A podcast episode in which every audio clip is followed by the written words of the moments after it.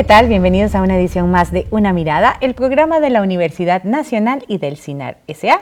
Soy Maribel Quiroz Jara y en esta oportunidad le vamos a dar una mirada a un tema que realmente se ha vuelto casi un problema estructural en este país. Tenemos décadas de estar hablando sobre desigualdad y empleo. Y definitivamente el país tiene que sentarse a poner las barbas en remojo en este tema, porque cada vez son más las personas que se ven afectadas por el tema del desempleo y el acceso equitativo a diferentes oportunidades. Para abordar el tema nos acompaña en esta oportunidad el señor Fernando Rodríguez Garro, quien es académico de la Escuela de Economía de la Universidad Nacional y es el coordinador del programa de análisis de coyuntura de esta unidad académica. Bienvenido, Fernando, a una mirada. Muchas gracias por la invitación. La idea este, de este tema surgió a raíz de los resultados que eh, surgieron de la encuesta continua de empleo del tercer trimestre del 2020 que realizó el INEC recientemente sobre la situación del mercado laboral en Costa Rica. Eh, definitivamente, pues en el marco de la pandemia el tema del desempleo se disparó, pero no era algo que nació con la pandemia, era algo de lo que ya veníamos hablando desde hace mucho tiempo. El desempleo ha venido escalando, se ha venido manteniendo, ha venido afectando a ciertos grupos de población y parece que se está convirtiendo en un problema ya estructural para el país.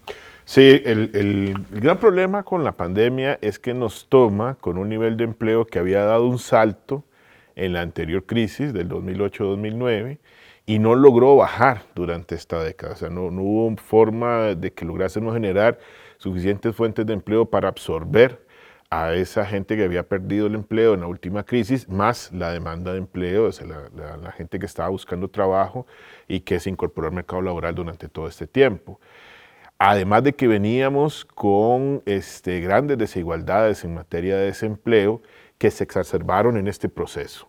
Eh, más desempleo en el caso de las mujeres, muchísimo más desempleo en el caso de los jóvenes, particularmente de las mujeres jóvenes, y más desempleo en algunas regiones. El centro, la región central, la región Chorotega, la región Brunca, de las más afectadas por desempleo, y eso saltó, digamos, con la, con la situación que estamos viviendo, el desempleo en esas regiones pega un brinco, eh, muy probablemente en el caso de la región Chorotega y, Brunca, eh, perdón, Pacífico Central, debido al cierre de actividades turísticas, lo que el sector llama este, la, la temporada cero, eh, y en el caso de la región central, debido a la, interrupción de varias actividades, sobre todo en, la parte de servicios, en comercio, que de alguna manera ya han ido retomando el ritmo de actividad, pero que todavía no lo está haciendo en, la misma, este, en el mismo nivel que antes de la crisis. Entonces, todas esas diferencias desgraciadamente nos explotaron al frente a raíz de lo que estamos viviendo. Sí, de hecho, se habla de una tasa de desempleo del 22%. Estamos hablando de casi 600 mil personas sin trabajo en el momento que se aplicó la encuesta. Podría aumentar. Sí, vamos a ver, y con un pico en el segundo este, trimestre del 24%, ¿verdad? Ha venido en una reducción muy lenta, a pesar de que ya hay varias actividades que han vuelto a la normalidad, ¿verdad? Si es que se puede decir, pero se está dando un fenómeno además muy particular. Eh, no estamos en el nivel prepandemia. Por ejemplo, los restaurantes operan con un aforo limitado, entonces tienen un personal limitado también. Las tiendas operan también con aforo limitado y por lo tanto tienen menos gente trabajando en, esos locales. Entonces lo que está sucediendo es que tenemos un nivel, digamos, una, una actividad que va retomando poco a poco la normalidad, pero no está generando empleo al mismo ritmo en el que se perdió. Entonces, el crecimiento del desempleo fue muy abrupto, muy rápido, y la reducción que se está dando con el ritmo, con el retomar de la actividad económica no, es el, eh, no está al mismo ritmo. Entonces, se nos va quedando una brecha ahí de desempleo que desgraciadamente, si en algún momento no hay una reactivación importante hacia el año 2021, lo que vamos a tener entonces es un crecimiento en el empleo, en el, nivel, en el nivel de desempleo que se nos va a quedar ahí, endémico, estructural, como sucedió con el de la última crisis. Sí, incluso también este, el INEC hizo un llamado sobre el tema del subempleo. ¿Cuál es la diferencia entre la tasa de desempleo y el subempleo? En el caso del subempleo estamos hablando de personas que queriendo trabajar una jornada completa, para obtener además un salario completo. Razón de eso no lo pueden hacer. Entonces se enfrentan ante la posibilidad solamente de trabajar jornadas limitadas. Recordemos que parte de las medidas que se tomaron para enfrentar la crisis fue este, permitir que las empresas eh, contrataran o tuvieran a personas trabajando con jornadas reducidas o con suspensión de jornadas. Aquellas personas que quedaron con suspensión de jornadas, pues se quedaron sin trabajo, sin que se interrumpiera su relación laboral. Pero mucha gente se les dijo, bueno, usted va a poder seguir trabajando, pero le vamos a, mantener medio tiempo nada más. Entonces, también se nos dispara el subempleo porque hay un elemento ahí legal que permitió que sucediera y en muchos casos, además, eh, hay empresas que han estado ofreciéndole a la gente volver eh, digamos, gente que había perdido el trabajo le están ofreciendo volver, pero en jornadas limitadas. Porque recordemos que todavía hay actividades que están operando, digamos, bajo el principio de horarios limitados y, insisto, con aforos limitados, entonces la cantidad de, de, trabajo que la economía nuestra está generando todavía no es suficiente y en muchos casos lo hace con jornadas parciales. Hay un llamado de atención sobre el tema de género, porque en tanto en la tasa de desempleo como en la tasa de subempleo, hay una diferencia considerable, sobre todo en la tasa de desempleo entre hombres y mujeres, ¿verdad? Porque tenemos que ah, en la tasa de desempleo hay un 17.4% de hombres, pero un 29% de mujeres. Sí, las mujeres son, son, las más afectadas por la, por la actual crisis en materia de desempleo. Cuando llegamos al pico en el segundo trimestre del 2020, el, ese 24% significó un 30% de mujeres desempleadas y un 20% de hombres sin, trabajo, desempleados. O sea, había una brecha de 10 puntos porcentuales. Si usted se traslada a todas las, relaciones, digamos, entre hombres y mujeres, ya sea por edad, por preparación profesional, por ubicación geográfica, en todas las mujeres eran las más afectadas, en subempleo eran las más afectadas, en informalidad son las más afectadas. Es más, de las personas que se quedaron sin trabajo, esto es un dato también muy importante, hay un grupo de más de 180 mil personas que en el pico de esta situación decidieron no buscar trabajo. Entonces, no contabilizan como desempleados porque no lo estaban haciendo, pero fueron personas que perdieron su trabajo. De estas, el 60% aproximadamente eran mujeres. Entonces también fueron las más afectadas, en general con la pérdida de trabajo, y todavía las estadísticas no recogían ese efecto porque, insisto, son personas que no estaban buscando trabajo. Muchas de estas lo perdieron, ya sea total o parcialmente en labores domésticas, en donde se había venido creando mucho trabajo en los últimos años. Del 2018 al 2019, una de las cosas que hizo que el desempleo se disparara más o menos dos puntos porcentuales fue que más mujeres se estaban incorporando al mercado laboral. Entonces, claro, la crisis hace que eso eche para atrás. Entonces, hay mucha gente que estaba buscando, muchas mujeres que estaban buscando trabajo, que lo, habían logrado obtener, algunos en labores informales o en servicio doméstico, y lo pierde. De esas, muchas decidieron no seguirlo buscando.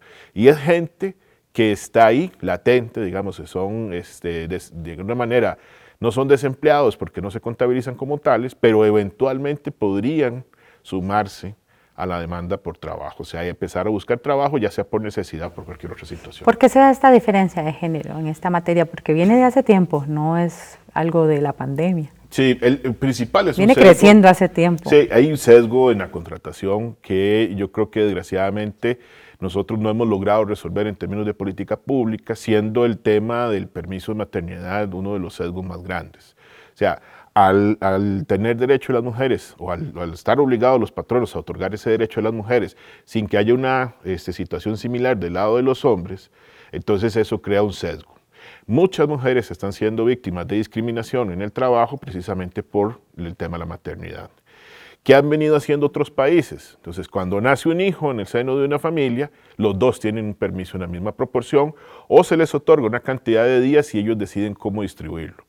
Habrá, algún caso en el que por razones de trabajo y oportunidad este, la familia decida que el papá es el que se queda más tiempo en la casa. Pero hay una, evidentemente hay una, este, en el caso nuestro, hay una desproporción enorme porque, bueno, muchas instituciones le dan al papá cinco días otras ni tan siquiera eso, y la mamá se va tres meses con licencia después del nacimiento, y eso lo está castigando el mercado en términos de contratación.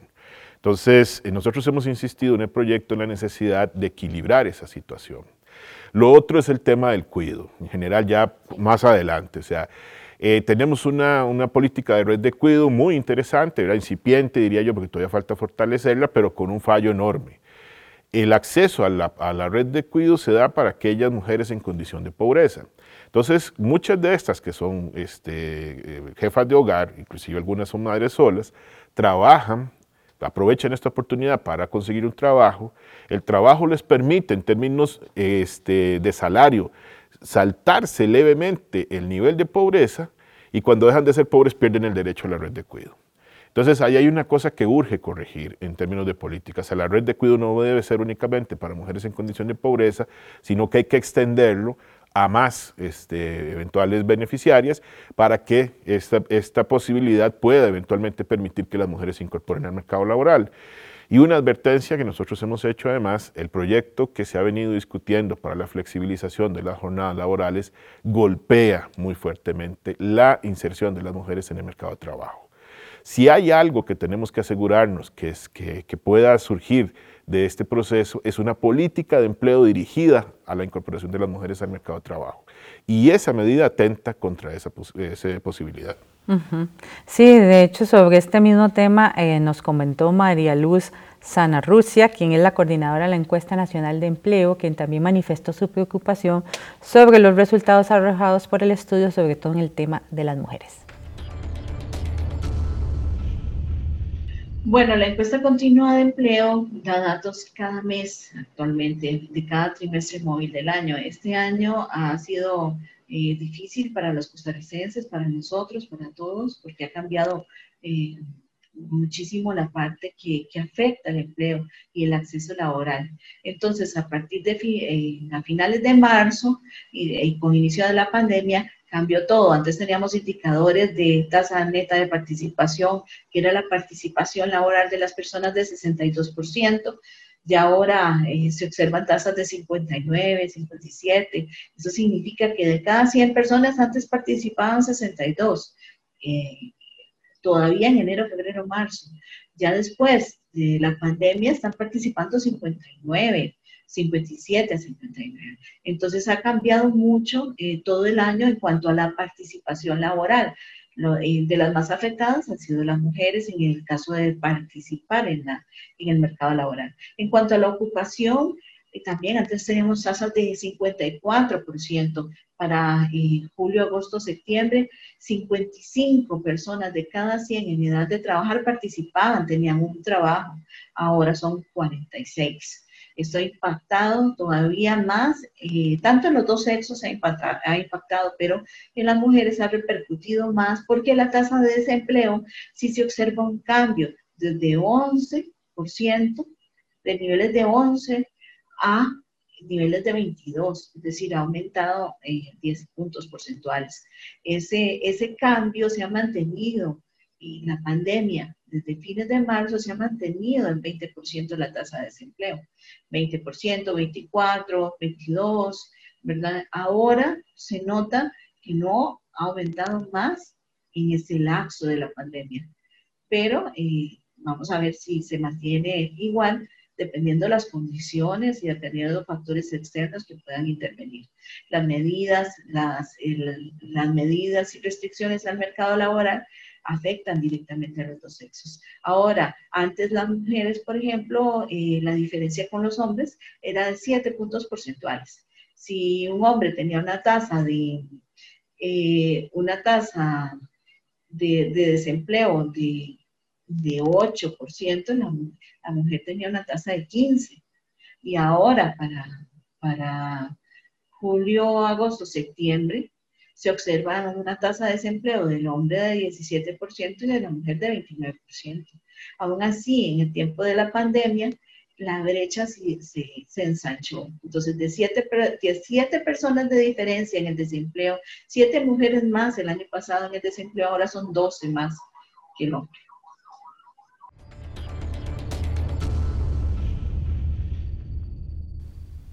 Sí, eh, eh una situación preocupante, ¿verdad? Porque tenemos una población femenina pues casi que paritaria en un 50-50 y este no solo y muy, en el caso de hay muchas mujeres que están a cargo de la jefatura de hogar, entonces se enfrentan en situaciones bastante complejas. Situación que también es compleja para ese grupo de población que viene desde hace tiempo buscando trabajo que tienen ciertas características, ¿verdad? Y que no logran insertarse en el mercado porque no cuentan con esas habilidades o esos requisitos que tienen las empresas empleadoras, ¿verdad? Estamos hablando de una población bastante joven, que no tiene secundaria completa, que no tiene dominio de otro idioma y que entonces entran ya de por sí, ¿verdad?, en una condición de desventaja independientemente del género. Ya ahí el género se suma a eso, pero también este, eh, estas otras condiciones hacen que tanto para hombres como para mujeres en esas edades y con esas condiciones sea muy difícil conseguir un trabajo. Sí. Estamos hablando como de 300 mil personas, hablábamos antes de la pandemia, de ese número. Vamos a ver. Si usted toma todos los que perdieron el trabajo y ve qué nivel de escolaridad tenían o qué nivel de, calificación tenía su trabajo, el que desempeñaba antes de perderlo, un 25% de las personas que perdieron el trabajo en medio de la pandemia, en el pico más mayor de, esta situación, en el segundo trimestre, tenían trabajos calificados, o sea, con un nivel de calificación alto. El 75% restante tenía calificación media o baja, o bueno, un porcentaje muy pequeñito no se pudo determinar. Pero entonces lo que, a lo que vamos con esto es que mucha de la gente que perdió el trabajo estaba realizando trabajos no calificados. Quiere decir que ahora el reto es generar trabajo no calificado para que esa gente se inserte en el corto plazo. En el largo plazo tenemos que ver cómo hacemos para que esa gente pueda acumular habilidades distintas para que puedan incorporarse a labores calificadas con un ingreso más alto, porque si no los vamos a condenar a mantenerse en trabajos no calificados. Pero no podemos pretender que esa gente va a pasar de no tener trabajo a un proceso de capacitación a tener un trabajo calificado en el cortísimo plazo. Eso no va a suceder. Lo que necesitamos ahora es generar trabajo para que esa gente se incorpore y empezar ahí el proceso de este ascenso en el sentido de conocimientos para que puedan conseguir un mejor empleo. Eso está golpeando muchos muchachos que probablemente eh, no, terminaron la secundaria, no tenían la universidad completa. Y entonces cuando usted ve las diferencias, por ejemplo, en empleo juvenil, en el segmento entre 15 y 24 años, el nivel de desempleo superaba el 40%. Pero en mujeres era el 54%. Entonces, este, más crítico todavía tratar de ver cómo hacemos para que este grupo de jóvenes, particularmente mujeres, regresen a trabajar será con labores por el momento no calificadas, y cómo tenemos una política a largo plazo para irlos formando que se puedan insertar luego al mercado laboral en tareas calificadas. ¿Y qué hacemos entonces? Porque este problema lo venimos hablando hace mucho tiempo este, en el país, ha ido como haciendo una, como llamaremos una pequeña bola de nieve, va creciendo, va creciendo y de repente llegó la pandemia y ¡puff! Este, nos explotó en la cara y no siente uno que haya una tendencia fuerte a la generación de una política de empleo que tome en cuenta todas estas inequidades? Vamos a ver, ocupamos generar trabajo en, todos los niveles, pero insisto, sobre todo en tareas no calificadas, y eso implica meterle probablemente un empuje a la inversión, cosa que en términos de política pública se ha venido hablando de otra cosa, porque lo que se ha querido es constreñir al Estado desde el punto de vista financiero, o sea, recortemos, reduzcamos, este, eliminemos, cuando en realidad el Estado lo que necesita hacer es gastar más en el corto plazo, invertir más para compensar eso. No es gastar en cualquier cosa, pero si pudiésemos elevar sustancialmente el nivel de inversión pública, podríamos crear empleos a nivel nacional en diferentes lugares, lo cual es muy importante en esta coyuntura, pero además un montón de trabajos, sobre todo no calificados. Lo otro es que nosotros tenemos que revertir el proceso de reducción del ingreso de las familias. Eh, y eso, porque fue muy fuerte en, este, en esta situación, se redujo un 12%. En el momento más álgido de la crisis, las familias perdieron en un 12% sus ingresos.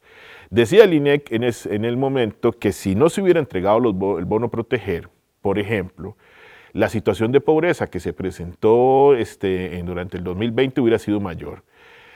Ese bono, cuando se tomó la fotografía de la pobreza, se estaba entregando, ya después no. Entonces, muy probablemente en este momento la gente tenga menos ingresos del que tenía disponibles anteriormente. Y eso reduce la capacidad de las familias para gastar y reduce la capacidad de que esas familias dinamicen el consumo. A esa gente tenemos que entregarle otra vez otra ayuda retomar el tema de ayuda para que tengan capacidad para gastar y podamos eh, poner la rueda a caminar de nuevo. Que la gente pueda consumir, que se puedan volver a actividades normales en los negocios y eso permita crear nuevamente empleo. Eh, yo creo que nosotros, y lo decíamos en el proyecto, necesitamos darle vuelta a los incentivos que el país tiene.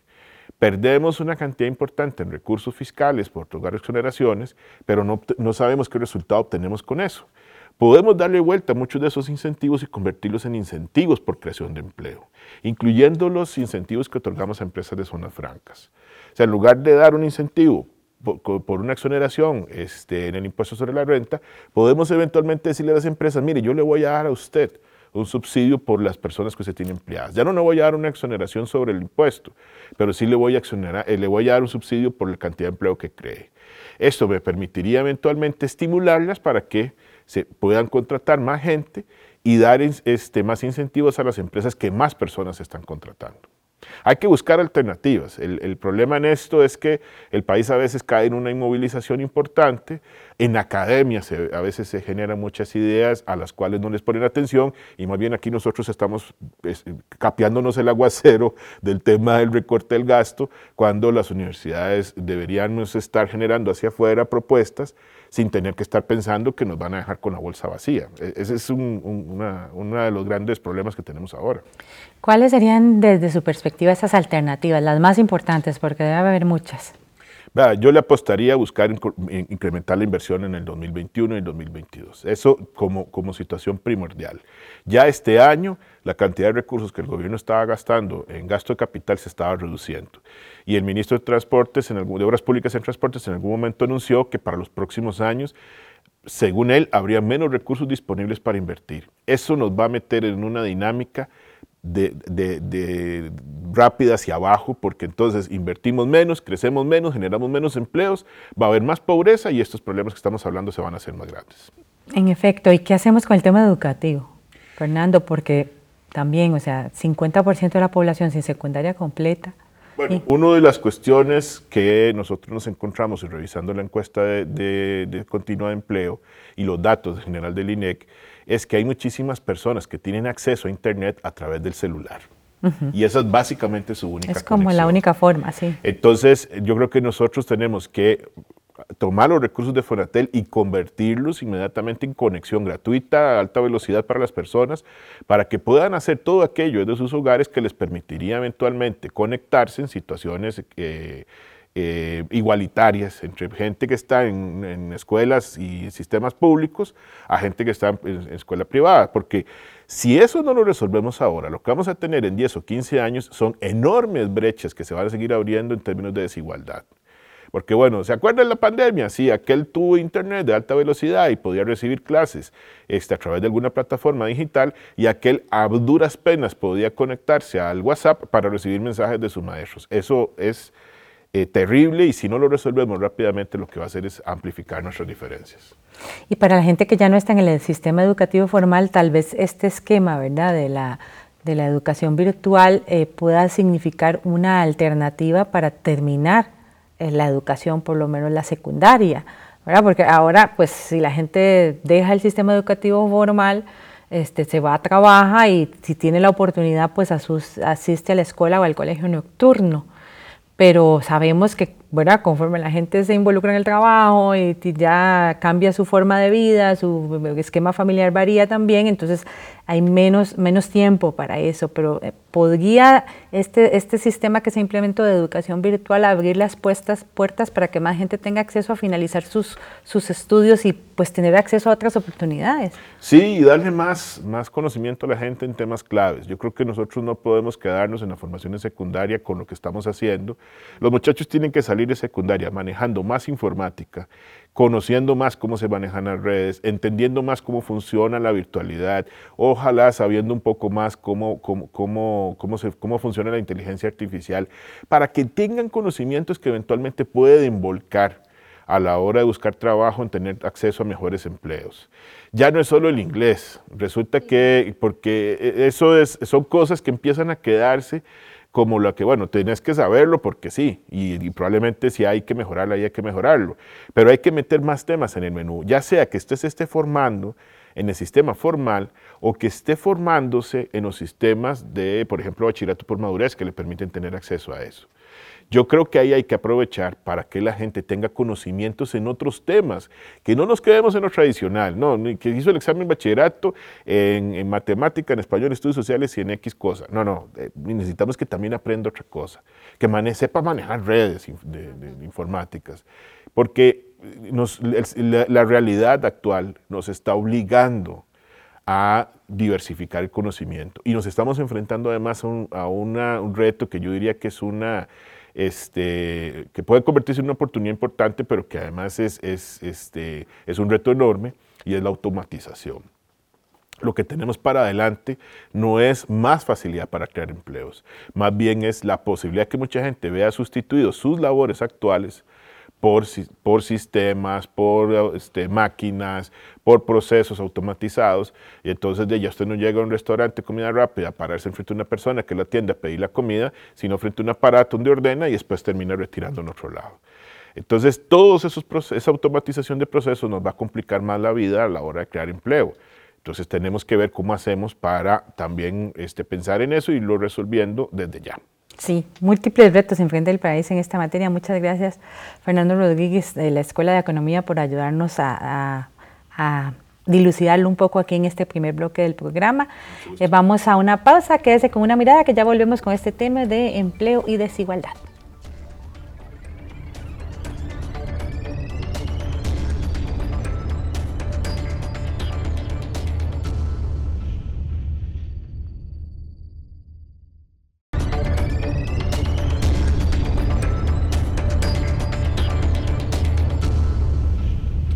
Continúa usted con una mirada al programa de la Universidad Nacional y del CINAR SA, hoy con el tema de desempleo y desigualdad.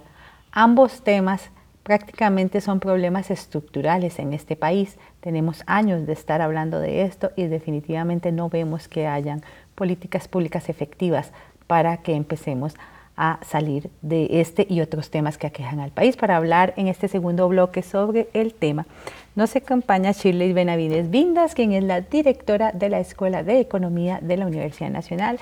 Gracias por estar con nosotros una vez más en Una Mirada, Shirley. Muchas gracias, Mari. Siempre es un placer estar por aquí eh, compartiendo con usted y el público. Hablábamos en el bloque anterior de cómo la última mm, encuesta nacional de empleo del INEC este, reflejó como la pandemia solo vino a agravar un problema que ya teníamos, ¿verdad? Con el tema del desempleo, este, donde tenemos eh, un 22%, casi 600 mil personas desempleadas, que no estaban desempleadas por la pandemia, ¿no? o sea, nos perdieron el trabajo por la pandemia. Veníamos con casi 300 mil personas desde antes de que llegara la COVID-19 a Costa Rica, pero además que tiene un componente importante porque afecta a una población muy joven y además tiene un efecto lapidario sobre el tema de las mujeres, ¿verdad? Con, con porcentajes que se duplican con respecto a los porcentajes de los hombres. Entonces, toda esta situación y otros datos, que, que, otros indicadores nacionales, nos reflejan que el tema de la desigualdad en Costa Rica, lejos de disminuir, más bien avanza y a pasos agigantados. Dolorosamente sí. Es eh, uno de los problemas estructurales del país eh, al que hay que entrarle con una cirugía mayor. Y yo eh, lo que pasa es que todavía no veo la luz al final del túnel sobre qué se está planteando para salir eh, de problemas estructurales tan añejos, ¿verdad? Como usted ahora lo, lo mencionó. Y si bien es cierto, no es que la pandemia vino a generar esto, la pandemia empujó, dio el golpecito, la cereza en el nos desnudó. Y nos... Ya en el 2018 la CEPAL eh, había advertido eh, el problema en Costa Rica. Incluso nos tiene clasificados como un, país de baja productividad. Y dentro de la baja productividad, dolorosamente las mujeres llevamos hasta el 70% por debajo de, participar en actividades de baja productividad, incluso hasta de productividad media y alta. Entonces ahí hay desigualdades. La desigualdad es por varios frentes, eh, Maribel. Uno de ellos eh, bueno, el género que usted lo acaba de mencionar, también está la de territorios. Eh, no hay políticas, pese a que este gobierno trató de organizar el país eh, por territorios y enviar un grupo. Yo estoy participando en el de en el del Caribe, y todavía para presentar un diagnóstico, que nos toca a nosotros hacerlo, nos ha costado mucho organizar hasta una fecha, ¿verdad? De ir y presentar. Entonces, ahí, la desigualdad viene generada por un problema estructural ya muy grande, donde la política pública no ha tomado acciones, no hay un plan de desarrollo país. Tenemos acciones a corto plazo, eh, casi que de gobierno a gobierno. Casi de gobierno a gobierno y a veces si, si cambia el ministro X ya cambian las prioridades y entonces hacen ni de gobierno a gobierno y eso nos, nos está pasando la factura hoy por hoy. No tenemos una emergencia en la educación, yo haría un llamado a, las autoridades de educación, eh, del Ministerio de Educación Pública, no podemos seguir por la ruta que vamos, hay que tomar eh, una cirugía importante. Les recuerdo eh, que tenemos, no ya a la vuelta de la esquina, ya en la puerta, con un pie adentro, la revolución 4.0, que tiene que ver con todo el desarrollo tecnológico en todas las actividades productivas. ¿verdad? Ah, hay gente que habla de las nanotecnologías, que habla de la robótica, que habla... Sí, pero es que eso permea prácticamente todas las actividades productivas nuestras. Y no es en algún... Hay algunos... Este, documentos de CEPAL, incluso de este 2020, donde se ha señalado que debemos verlo como una oportunidad, Maribel. Pero tenemos que ponerlo en la mira y tomar decisiones de política pública, de estructura, de toma de decisiones que nos ayude a que eso sea una oportunidad. No para destruir empleos y para generar más, sino más bien para generar empleos de mayor valor agregado, donde podamos tener incluso ingresos de, eh, eh, de un mejor nivel y que eso impacte el bienestar de las familias nuestras. Usted ahora lo dijo excelentemente cuando dijo tenemos eh, secundaria incompleta, esa es la media del país. Exacto. Y seguido primaria completa. Pero con primaria completa y con secundaria incompleta, ¿cómo le vamos a hacer frente a menos? Si vemos al corto plazo, seguro que sí. Sí, ¿qué oportunidad va a tener una persona? Pero ¿qué oportunidad va a tener una persona en una revolución 4.0 donde el desarrollo tecnológico en todas las áreas productivas va a ser un eje transversal. No quisiera saber si no tomamos una decisión ya, qué va a pasar con Costa Rica en los próximos 10 años. De hecho, desde que sabemos estos números con más detalle, ¿verdad? De esta población inicial de 300 mil personas entre los 15 y 35 años que no conseguían trabajo, habiendo puestos de trabajo, pero simplemente no reunían esos requisitos, ¿verdad? No solo el tema educativo formal, sino el tema de un idioma, el tema de habilidades blandas, de, formación en, en, usos de tecnología y demás, ¿verdad? Este, no hemos visto como que realmente haya, haya habido un movimiento nacional, una, una, organización del Estado para atender las necesidades de ese grupo. Son 300 mil personas que, necesitan tener un trabajo y la mayoría muy jóvenes. Y ahora se sumaron los desempleados de la pandemia, entonces realmente tenemos un problema grave entre manos. Gravísimo. Ayer eh, estaba viendo las noticias y salió en una empresa cuatro puestos. Daba vuelta totalmente a la cuadra y yo decía, puncha, cuatro puestos y además gente de todas las edades, ¿verdad? Porque todavía los que están como en el centro están un poco mejor, eh, eh, eh, en mejor estatus, digamos, laboral, pero los jóvenes y los que ya no están tan jóvenes y quedan desempleados, ya volverse a insertar, ese es un problema grande. Entonces, el país tiene un reto y como yo quisiera indicar, como dice CEPAL, debemos verlo como una oportunidad para tomar decisiones radicales y aprovechar el desarrollo tecnológico en todas las áreas productivas y poder más bien capacitar a la gente y poder mejorar incluso la distribución de la riqueza, la distribución del ingreso y poder mejorar eh, realmente. Pero para esto también hay que tomar en cuenta que el país tiene que apostar a algunas actividades productivas. No podemos seguir apostándole a todo porque no todo le genera un valor agregado, no todo este, genera realmente crecimiento económico y, desarrollo en el país. Y en eso hay que, hay que ser precavido y creo que ahí el, gobierno eh, debe tomar decisiones fuertes, debe generar en un diálogo nacional, pero que sea un diálogo de verdad, ¿verdad? No un diálogo donde nos sentamos y de aquí salimos y ya se nos olvidó el diálogo, sino realmente eh, para tomar medidas, especialmente con el sector eh, empresarial de este país, de hacia dónde van, y cuál es, el perfil de la gente que ocupa, no solo a corto plazo, sino a mediano y a largo plazo. Y como le digo, con la revolución 4.0, que ya la tenemos, ya el corto plazo se nos está volviendo muy complejo, ¿verdad? Eh, y tampoco queremos seguir siendo encasillados eh, como la ODS y la misma CEPAL ha dicho, como un país de baja productividad laboral, porque eso nos limita el crecimiento y nos limita el desarrollo y el bienestar de nuestras familias. Y el acceso a las oportunidades, que en el caso del género también ya tiene tintes de emergencia nacional. Tiene tintes de emergencia nacional y la de los territorios.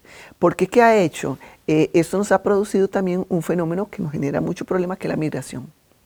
Y no es la migración de otros países a Costa Rica, es la migración de la zona rural, al centro. Y el problema es que el centro ya está colapsando. ¿Verdad? Entonces, eh, esa fuerte demanda ¿verdad? ya está colapsada porque eh, la gente viene y el problema es que ya viene y se quiere quedar. Entonces vienen y estudian en la Universidad Nacional, sacan su carrera, pero ya los muchachos no se quieren devolver ¿verdad? a hacer eh, su vida porque no hay oportunidades en los territorios.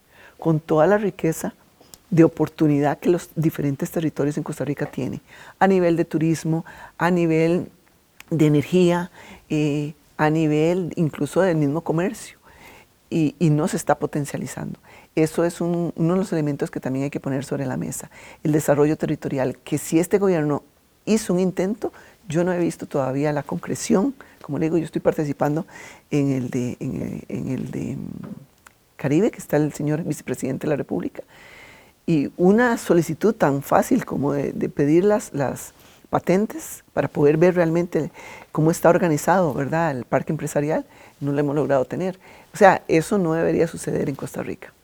Los gobiernos locales tienen que tomar su responsabilidad y también tener eh, un sistema de información que genere datos, que nos ayude a tomar decisiones y nos ayude a visualizar las potencialidades y las limitaciones de los territorios. Con ustedes coinciden Natalia Morales, investigadora del Estado de la Nación del Consejo Nacional de Rectores, y Olvan Segura, director del Centro de eh, Investigación en Política Económica de la Universidad Nacional. Para ellos, eh, la situación actual del empleo, la desigualdad y las consecuencias que todo, tiene, que todo eso tiene, lo único que hace es ampliar las brechas que ya de por sí venían afectando a la población nacional. En este 2020, a raíz de, la pandemia, se agravaron los problemas eh, en materia de, empleo y desigualdad que traía el país en los últimos años. Eh, desde el año 2017, 2018 y hasta en el 2019, el país venía mostrando serios problemas en la generación de nuevos puestos de trabajo, puestos que fueran de calidad, y eso presionaba de manera importante el empleo informal y presionaba también las tasas de desempleo y subempleo, o sea, personas que les gustaría trabajar tiempo completo, pero no encontraban un trabajo que les generara eh, esas horas. Entonces, teníamos, traíamos desde hace varios años problemas de generación de puestos de trabajo y a esto se le unía un contexto de desigualdad en la distribución de los ingresos que el país eh, ha mostrado un deterioro importante en las últimas décadas. Cuando entramos a este siglo XXI se deterioró esa desigualdad en la distribución de los ingresos y eh, estamos estancados en niveles altos de desigualdad. Estos dos problemas, tanto la generación de empleo de calidad como la desigualdad, eh, han generado que a raíz de la crisis por la pandemia, eh, muchos hogares se hayan visto afectados en sus condiciones de vida.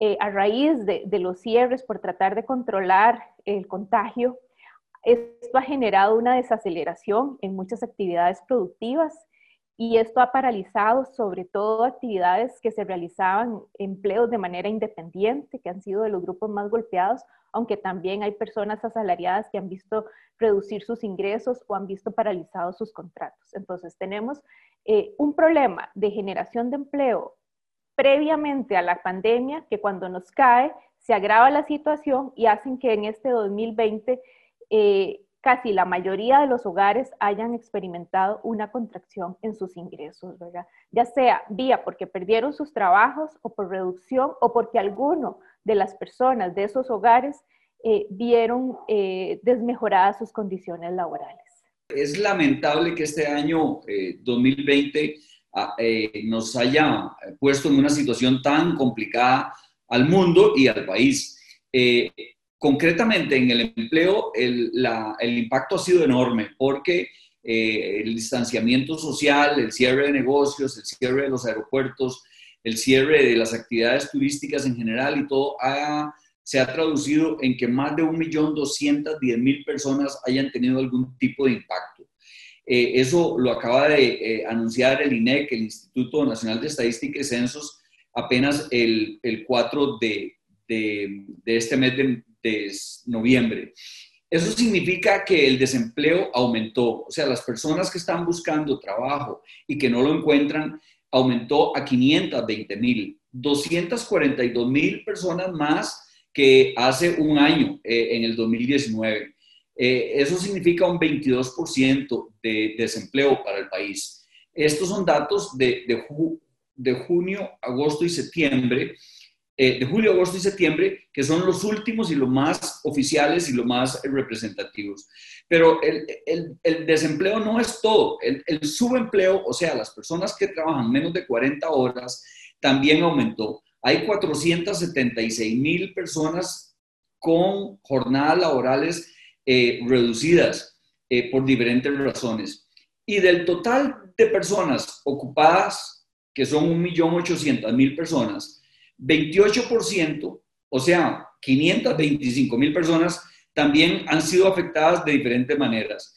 Se les ha recortado el salario, eh, han tenido suspensión de jornada durante algún tiempo, han tenido reducción de la jornada trabajando menos de 40 horas, o bien recordemos que no son solamente los empleados, sino también las personas que trabajan por cuenta propia, que tienen pequeñas empresas, una venta de empanadas, una venta de algún tipo de, de comida o algunas cosas. Todas esas actividades se han cerrado o se han suspendido parcialmente y entonces suman alrededor de 525 mil personas que han tenido esa situación tan complicada. Entonces, realmente eh, eh, la situación para el país es, eh, de un impacto enorme. Pero lo peor también es que los desocupados en general eh, tienen muy pocas posibilidades de reinsertarse el trabajo. Están tardando, de acuerdo al INEC, más de tres meses buscando empleo y no, y no consiguiendo. Y se ubican en un 66.9% entre 35 y 44 años. Las personas que tienen 35 o 44 años que están quedando desempleadas, la mayor parte no tiene la secundaria completa. Entonces, Imagínense que es más difícil conseguir trabajo si ni siquiera tiene eh, el bachillerato del colegio eh, listo. Eh, y eso fue uno de los impactos que hubo en los 80 en los años 80 que se redujo el presupuesto en educación, que se redujo el presupuesto en general por la crisis enorme económica. Esto llama la atención a que este año que tenemos esta crisis tan enorme, no bajemos la guardia y la inversión en educación, porque un impacto en educación no solamente es un impacto en ese mismo año y en los años inmediatos, sino años después, cuando los muchachos de esos tiempos se hacen adultos y no pueden conseguir empleo. Realmente esto nos deja eh, un espejo para que la situación cambie en el país y para que no se repitan los mismos errores que en el Retomando el tema de, las regiones, em, en definitiva, Costa Rica tiene que trabajar en romper con lo que llaman el valle centralismo, ¿verdad? Y llevar el desarrollo a otras regiones del país. Sin embargo, ¿verdad? en tiempos en los que se habla de contención del gasto, de recorte del aparato estatal, etcétera, etcétera, etcétera, esto no parece ser una opción pero sin embargo es una necesidad. Cada vez es más la gente que vive en la periferia y es gente que quiere tener también igual acceso a oportunidades. Además, tenemos que garantizar que la calidad de educación, calidad de educación, de salud, de servicios que se presta en el centro, en el Valle Central, sea el mismo que se presta en, las fronteras o en las costas, porque no es justo que tengamos dos países en, unas, en 51 mil kilómetros cuadrados. Definitivamente así es. Em, ahí es donde, por ejemplo, una instancia como el IFAN, el Instituto de Fomento Municipal, eh, yo no he visto tampoco que presente una política eh, donde los gobiernos locales de los diferentes territorios eh, tengan una estrategia de desarrollo. Hay que iniciar por determinar cuáles son esas grandes ventajas competitivas que tienen los territorios y cuáles son sus limitaciones, porque no podemos generar política pública uniforme para todo el mundo, porque usted lo acaba de decir, no todos somos iguales.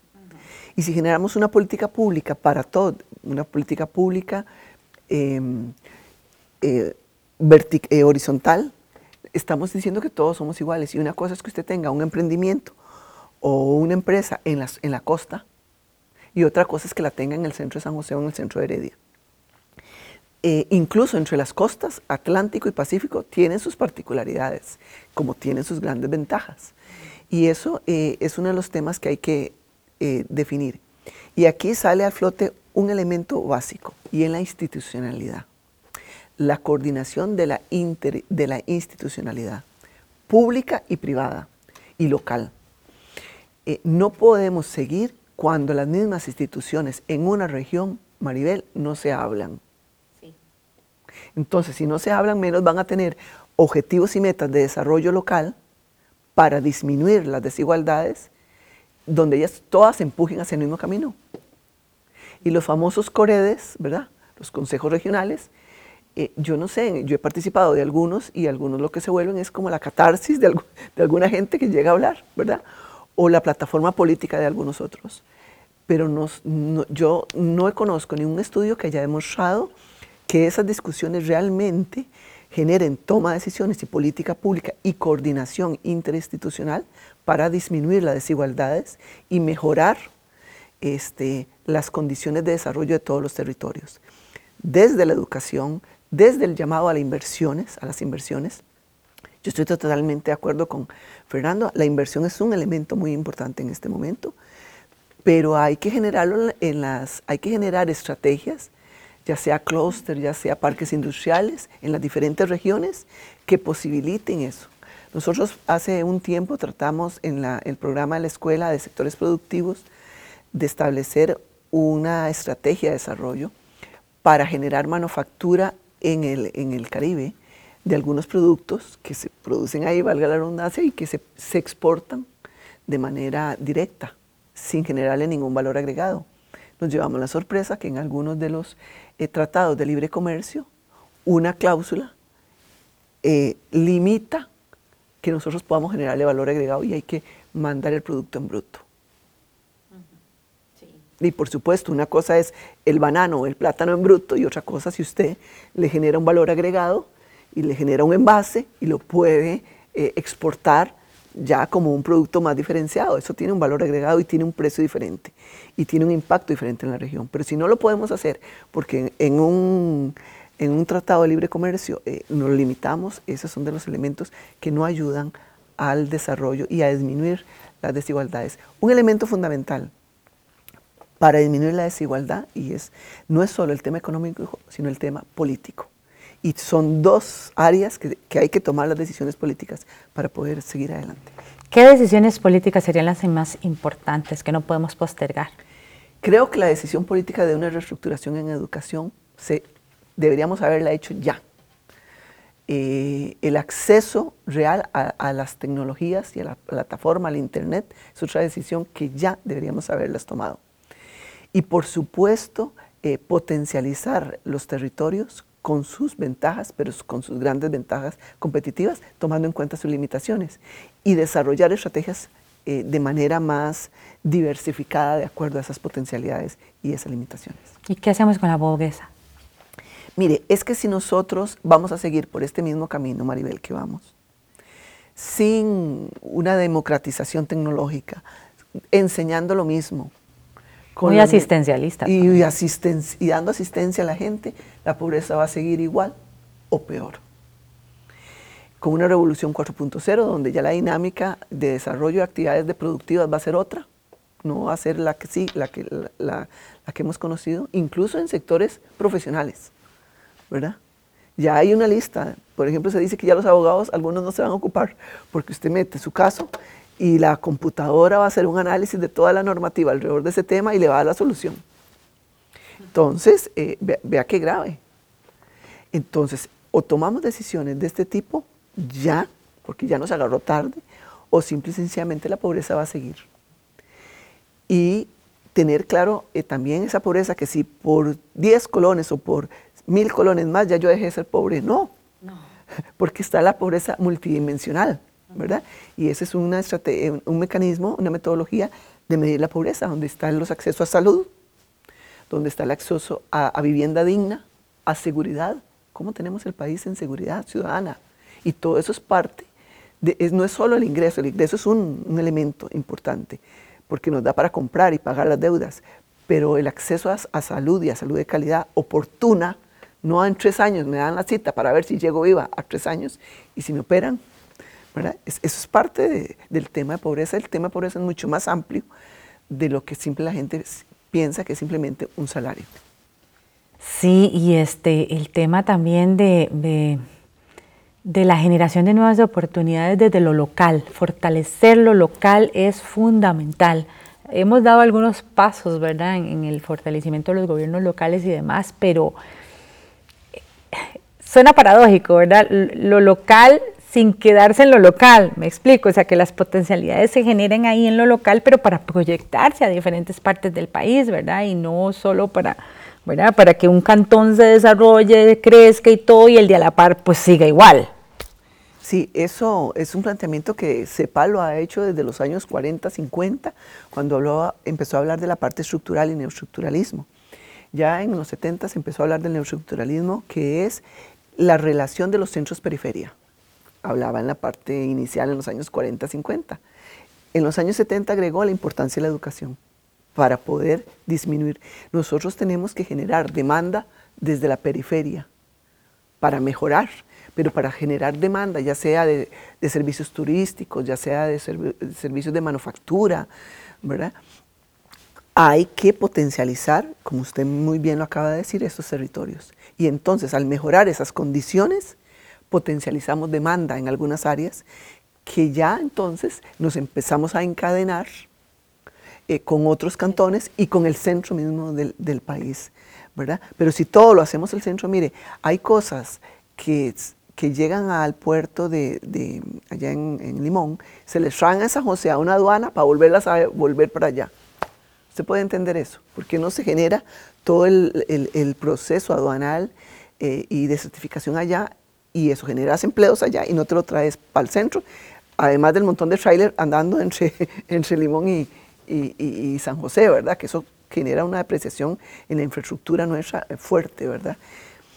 Entonces es un elemento que sí hay que considerar, pero hay que tenerlo visión, hay que tener una planificación, hay que tener un plan de desarrollo. Eh, que incluye empoderar a las comunidades. Que incluye empoderar a las comunidades y los, los grupos locales, los grupos locales, pero acompañados de una educación y de plataformas tecnológicas acordes a las necesidades. Y de políticas estatales claras, porque eso es indispensable, ya no podemos postergarlo más. No más, si no, vamos a tener un mayor nivel de pobreza y por supuesto que el crecimiento contraído, la, actividad económica no se va a dinamizar y por lo tanto no hay desarrollo. sí, muchas gracias Chile Benavides por su aporte en este programa y a ustedes por acompañarnos. Les recordamos que puede buscar más información sobre este y otros temas en www.unacomunica.una.ac.cr, que es nuestra plataforma Una Comunica donde usted puede encontrar más sobre el quehacer de la Universidad Nacional y también puede buscarnos en las diferentes redes sociales. Gracias por acompañarme, les esperamos la próxima semana con más aquí en Una Mirada. Hasta pronto.